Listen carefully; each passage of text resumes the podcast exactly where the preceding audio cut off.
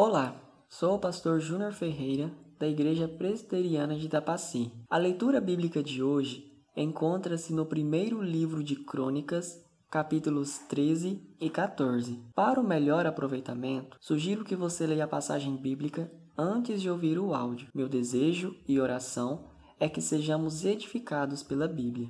O capítulo 13 narra a transferência da Arca da Aliança da cidade de Kiriat Jearim para a cidade de Jerusalém. A primeira parte, versos 1 ao 4, descreve o rei Davi consultando a disposição de todo o povo de Israel para buscarem a Arca da Aliança na cidade de Kiriat Jearim. O capítulo encerra, versos 5 ao 14, descrevendo que Após falharem no modo prescrito por Deus de transportarem a arca da aliança, o rei Davi desiste por três meses de levá-la a Jerusalém, ficando na casa de um homem chamado Obed-Edom. O capítulo 14 narra algumas relações exteriores do rei Davi e os demais filhos que lhe nasceram. A primeira parte, versos 1 e 2, descreve a bondade de Irão, rei de Tiro, para com o rei Davi. A segunda parte, versos 3 ao 7,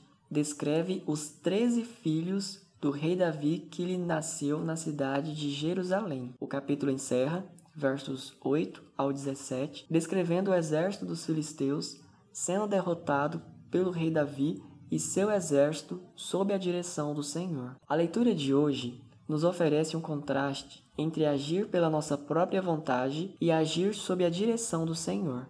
Enquanto o rei Davi tentou transportar a arca da aliança conforme o seu entendimento, sofreu as consequências do juízo de Deus. Por outro lado, sob a ameaça do exército dos filisteus, o rei Davi orou ao Senhor sobre o modo como deveria proceder e desfrutou das bênçãos de Deus. Diante disso, a palavra de Deus nos exorta a algumas aplicações. Primeira, devemos parar de agir por impulso. Segunda, devemos agir sob a orientação da palavra de Deus. É necessário que o cristão pondere a luz da palavra de Deus para que saiba responder pelo menos três perguntas: o que fazer, como fazer e por que fazer. Terceira, arrependa e confesse o seu pecado de precipitação em nome de Jesus Cristo. Somente a palavra de Deus pode nos fazer agir com integridade, santidade e para a glória de Deus.